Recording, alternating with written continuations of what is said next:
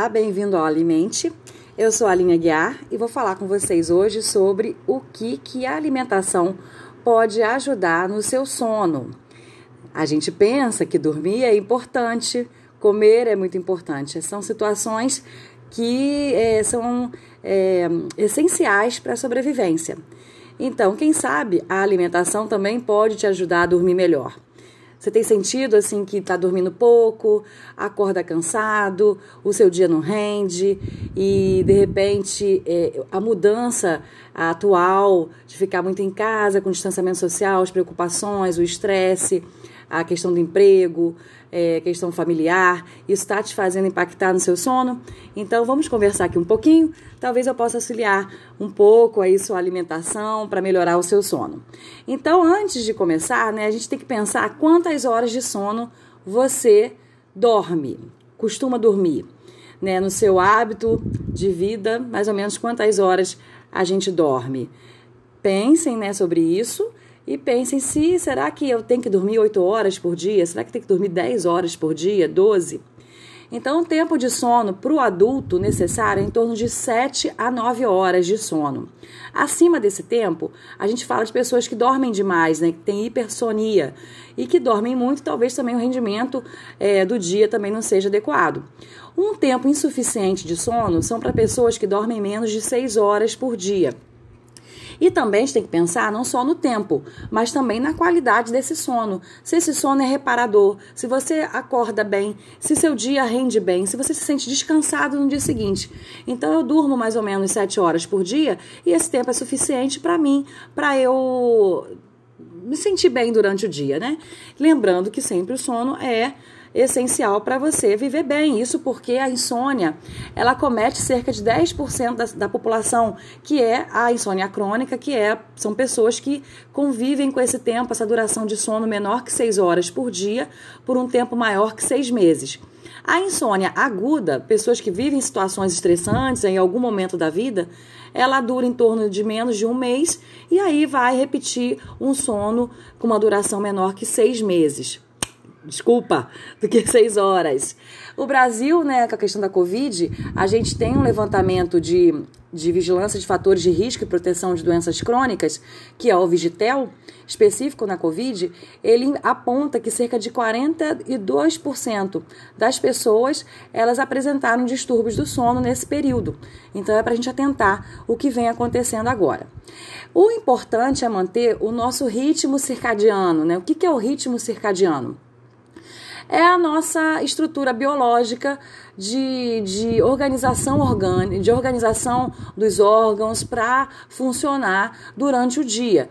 A gente tem o ritmo circadiano, a gente tem o ritmo ultradiano e o infradiano. O ultradiano são é, repetições metabólicas de função orgânica que acontecem mais vezes ao dia. Por exemplo, a nossa digestão, né? A gente come e várias vezes no dia a gente tem um estímulo do trato digestivo para funcionar. Então ele ah, é, funciona em ritmo ultradiano. O, o ritmo infradiano é aquele que acontece é, com um período maior que um dia, por exemplo, períodos mensais, talvez o ciclo é, é, reprodutor, né, reprodutivo feminino, é, a menstruação, isso ocorre uma vez ao mês, depois de 28 dias, mais ou menos, é um ritmo aí, um exemplo de infradiano. Então, durante o seu dia e à noite, a gente tem uma rotina. E aí é importante identificar a sua rotina, o seu ritmo do dia, como é que ele acontece, para também chegar na noite. Eu não posso pensar num sono reparador se meu dia foi transtornado, né? Teve confusão em relação a, a horários é, de atividade, horário de trabalho, horário de consumo alimentar. Então, isso tudo tem que ter mais ou menos uma rotina. E a rotina é muito importante para manter nosso ritmo circadiano. Então, à noite, a gente é preparado para dormir e para reparar funções que aconteceram durante o dia. Durante o dia, a gente tem o pico de cortisol, que faz a gente acordar, tem o pico, é, o período de alerta, tem maior coordenação motora, a gente tem uma melhora cardíaca e de função muscular. Então a gente está preparado para ficar acordado. E pessoas que trabalham à noite, ah, Aline, tem pessoas que trabalham à noite, fazem plantão, são seguranças. Então essas pessoas elas têm que já ter o ritmo circadiano invertido. O seu organismo se adapta a essa realidade funcional. Então é, eles têm que adaptar para ficar acordado à noite e dormir ao dia. Para esse dia que ele dorme durante o dia, seja tenha um sono reparador e não aproveite o dia que está acordado para fazer coisas que ele tenha que resolver. Tem que dormir, tem que descansar. Então, o sono, ele tem fases, né? A gente já ouviu falar disso. Tem a fase 1, a fase 2, fase 3, fase 4 e a fase REM, que é o sono profundo. Mas nem todo mundo tem esse descrito, né? Todas as fases muito bem estabelecidas durante seu sono. Basta que esse sono seja reparador e seja de, que, que traga um descanso para o indivíduo no seu dia seguinte. Então, a fase 1 é uma fase mais rápida de sono e a fase 2 equivale mais ou menos 45% a metade do seu tempo de sono, a fase 3 em torno de 5% do seu sono, a fase 4 20% do seu sono e a fase REM é a fase do movimento rápido dos olhos, em torno aí do tempo de 20% do seu tempo de sono. É a fase onde se é, retrata muito a questão dos sonhos. Nem todo mundo precisa sonhar para ter um sono reparador, né? Às vezes a gente não tem sonhos ou não lembra dos sonhos. Às vezes o sonho ele se encontra mais no final do tempo do sono do, e mais próximo do acordar. É, e, e, isso às vezes as pessoas ficam meio apreensivas de não ter sonho, né? Recordar o sonho. Mas é, não necessariamente isso é algo importante.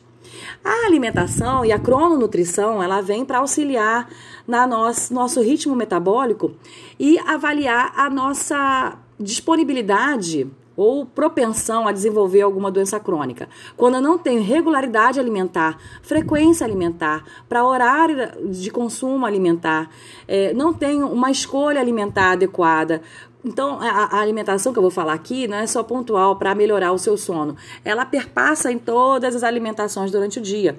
Então, suas escolhas alimentares, elas têm que ser suficientes para te trazer um reparo, uma melhora é, metabólica, é, que promova uma diminuição de risco para doença cardiovascular. Quando não tenho essa regularidade, de consumo, eu tenho meu dia muito assim, sem rotina, a gente tem uma tendência a ativar a parte genética que vai é, desincronizar o ritmo circadiano e pode ser um fator de risco para desenvolver diabetes, é, resistência à insulina, obesidade. A obesidade nem sempre está tão relacionada à questão do sono, mas a gente tem estudos que mostram que pessoas que mantêm o tempo de sono menor que 6 horas por um tempo longo, então a insônia crônica, né, contínua, é, isso tem estudos mostrando a ver com a, a, obesidade. Então é importante a gente se preocupar com isso. E a gente tem fatores no nosso organismo que controlam o sono. Tanto clock genes, né, que são ativados para a gente é, ter um sono reparador, quanto também fatores externos, sincronizadores externos, que são chamados Zeitgebers, que vão interferir no controle metabólico para levar ao sono. Então, é a luminosidade, a alimentação, o próprio sono, exercício físico e a temperatura corporal. Esses fatores externos, eles vão ativar o sistema central de regulação do sono e vai é, sincronizar tanto o metabolismo catabólico quanto anabólico em relação a vários órgãos, fígado, pâncreas, sistema imune, cérebro, perpassando ali pela circulação sanguínea, principalmente é, melhorando a nossa capacidade inflamatória é, e imune para fazer com que o nosso sono seja bom e tenha fatores assim anti-inflamatórios que melhorem a nossa propensão à doença metabólica. Então, o horário de dormir, ele pode afetar o comportamento alimentar. Claro, se eu durmo menos, eu tenho um tempo maior disponível para eu comer mais. Então, os estudos que vêm relatando atualmente é essa associação: dorme menos, come mais.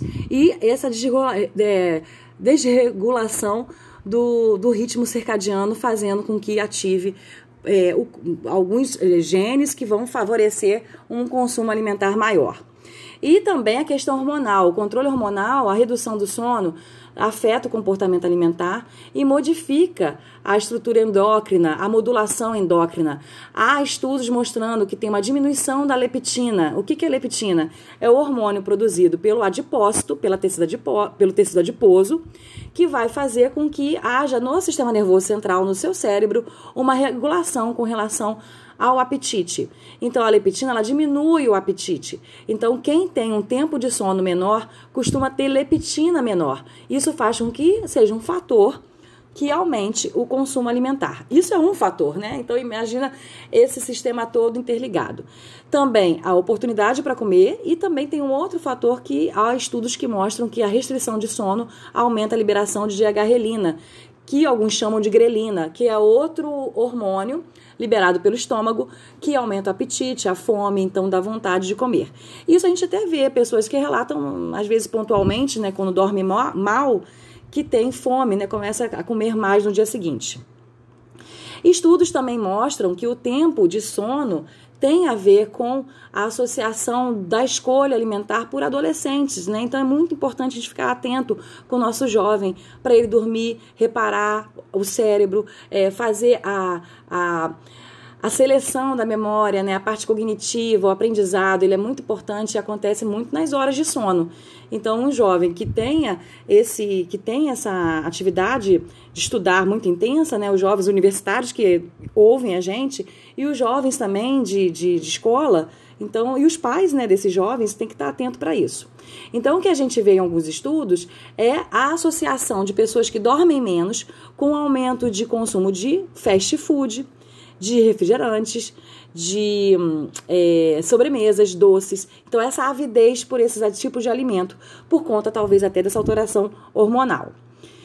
É, outros estudos também associam, tem um, estudos aqui publicados em 2016, 2020, que mostra que a mudança do sono em relação a uma, uma escolha por uma dieta mediterrânea. Essa dieta, ela é muito frequente lá na Europa e são assim escolhas alimentares voltadas mais para uma frequência maior de consumo de azeite, de frutas, vegetais, leguminosas é, e o vinho que a gente também aqui coloca como um ponto de interrogação, porque a gente é, não deve incentivar o consumo de bebida alcoólica, mesmo porque o álcool não ajuda na reparação do sono. Ele até atrapalha a qualidade do sono.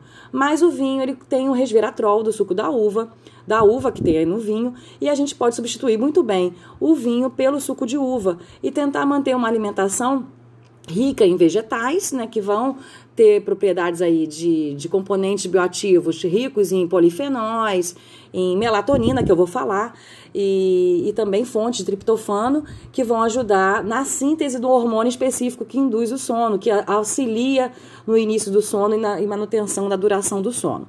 Então, ao invés de a gente pensar aqui no consumo de vinho, é, eu, eu aconselho o consumo de suco de uva, tentar o orgânico, natural, sem é, adoçante, sem açúcar, pelo menos aí um copinho de 50 ml por dia, já vai é, fornecer esse resveratrol necessário como antioxidante.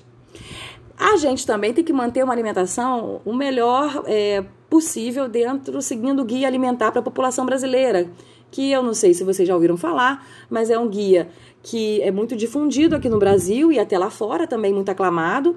Ele foi publicado em 2014 e ele tem influenciado muito a saúde pública com relação ao incentivo de venda de alguns alimentos é, da parte industrial, né, que são é, manipulados pela indústria para melhorar essa forma de composição de ingredientes para ele ser menos agressivo em relação a favorecer risco cardiovascular. Então, esses alimentos, né, nesse guia alimentar, ele propõe uma divisão de alimentos em natura, alimentos processados e ultraprocessados. Então, a, a recomendação do guia é aumentar o consumo de alimentos natura, é fazer comida, é, é desembalar menos e descascar mais, é comer mais frutas, vegetais, verduras na sua alimentação, leguminosas, preparar o alimento em casa, é, evitar o excesso de, de sal, de açúcar na sua alimentação, evitar produtos ultraprocessados, que são esses que são manipulados pela indústria e se transformam num outro produto que às vezes a gente nem tem, tem até dúvida se isso é um alimento ou não. Por exemplo, a gente pode falar assim, para quem não conhece, é pegar um abacaxi, que é a fruta, é um alimento in natura, Essa fruta ela pode ser transformada num alimento processado pela indústria, fazendo um, um alimento, um abacaxi em calda, por exemplo, e pode ser um ultraprocessado quando você consome aquele suco em pó é, cheio de aditivo químico, cheio de corante, aromatizante que dilui na água e vira um refresco, né? Com o nome de suco que não tem nada de suco, só tem produto químico. Então é pensar nessa transição, né? Então eu tenho, por exemplo, o milho, o milho cozido, que eu posso comer ele in natura, ou eu posso comer o milho enlatado, que é processado, ou eu posso comer um, um skinny, um fandangos, um, um flocos de milho, né? Falando marca aqui de alimento, mas um salgadinho de milho. É, então é a escolha que eu faço. É, o jovem, o adolescente, tende muito para o ultraprocessado, mas a família tem que incentivar o consumo de alimento in natura, que é muito mais saudável e vai trazer as propriedades que o alimento contém. É, então, falando da melatonina e o sono, a gente pensa que a gente tem uma, um controle cerebral né, dentro da pineal, regulada pelo hipotálamo, e, e essa região produz o hormônio chamado melatonina, que ele é produzido quando o a gente perde a, a luminosidade via retina. Então, quando fica escuro, a nossa pineal é estimulada a produzir a melatonina. E alguns alimentos têm melatonina, né? E isso é importante a gente saber. Os seus níveis endógenos vão variar de acordo com o tipo né, individual. Ela aumenta a, o nível sanguíneo aproximadamente duas horas antes do início do sono e tem seu pico cinco horas depois do sono, já com o sono né, em alta. É, os padrões alimentares interferem bastante no processo anti-inflamatório e antioxidante. Então, tudo que eu falei aí em relação à escolha alimentar vai fazer com que você tenha um perfil anti-inflamatório e antioxidante bom, que vai favorecer ao seu cérebro ter uma reação anti-inflamatória também melhor e vai melhorar o seu sono. É um conjunto. Eu tenho alimentos que vão fornecer é, melatonina e serotonina, favorecer a síntese de serotonina e também esses alimentos, que são mais os in natura, que eu vou falar, eles também vão auxiliar no perfil anti-inflamatório. Então, quando eu tenho esse ritmo circadiano é, é, ativado e regulado, uma rotina, então quando chega a noite, a luz abaixa e meu, é, o, o neurônio, né, a área, o núcleo supraquiasmático, que é a região do cérebro, que vai ativar a pineal a liberar a melatonina, vai ser ativado através de, de ações de enzima. A melatonina vai cair na circulação sanguínea e vai também atingir outros órgãos, sistema imune, pâncreas, fígado coração. Então, tem receptores em vários órgãos para a melatonina agir. E abaixar o metabolismo, né? Interferir também no reparo desses órgãos no momento do sono. Então, por isso que é importante a gente ter um quarto que seja escuro o suficiente para quando eu, a luz é, do dia amanhecer, ele também perpasse essa luz para a gente acordar. E quando a gente a luminosidade chega no quarto e a gente tem que acordar, essas enzimas elas bloqueiam a produção de melatonina e aí, de novo, os órgãos se ativam para o ritmo circadiano do tempo de vigília. Tá? Para ele atuar e fazer o metabolismo, que cada órgão tem a sua função para o dia e para, para as funções rotineiras do indivíduo, ok? Então, isso é muito importante. A gente também tem fontes de alimentos que têm o aminoácido triptofano, que ele é convertido por alteração, por ações enzimáticas à serotonina, e também essa serotonina vai auxiliar na síntese de melatonina. Então, eu posso pensar em alimentos ricos em triptofano para melhorar esse sono e ricos em melatonina. A serotonina, às vezes produzida é, no trato gastrointestinal, ela não tem uma ação muito, ela não passa bem na barreira hematocefálica para atingir o cérebro e interferir na ação da serotonina nesse sistema nervoso central. Mas o triptofano, sim, essa fonte de aminoácido, ele atravessa a barreira hematocefálica e pode auxiliar na produção de serotonina no sistema nervoso central. E a gente tem alguns estudos, né, até é, publicados em 2020, que têm visto a influência da melatonina no sono, na qualidade do sono.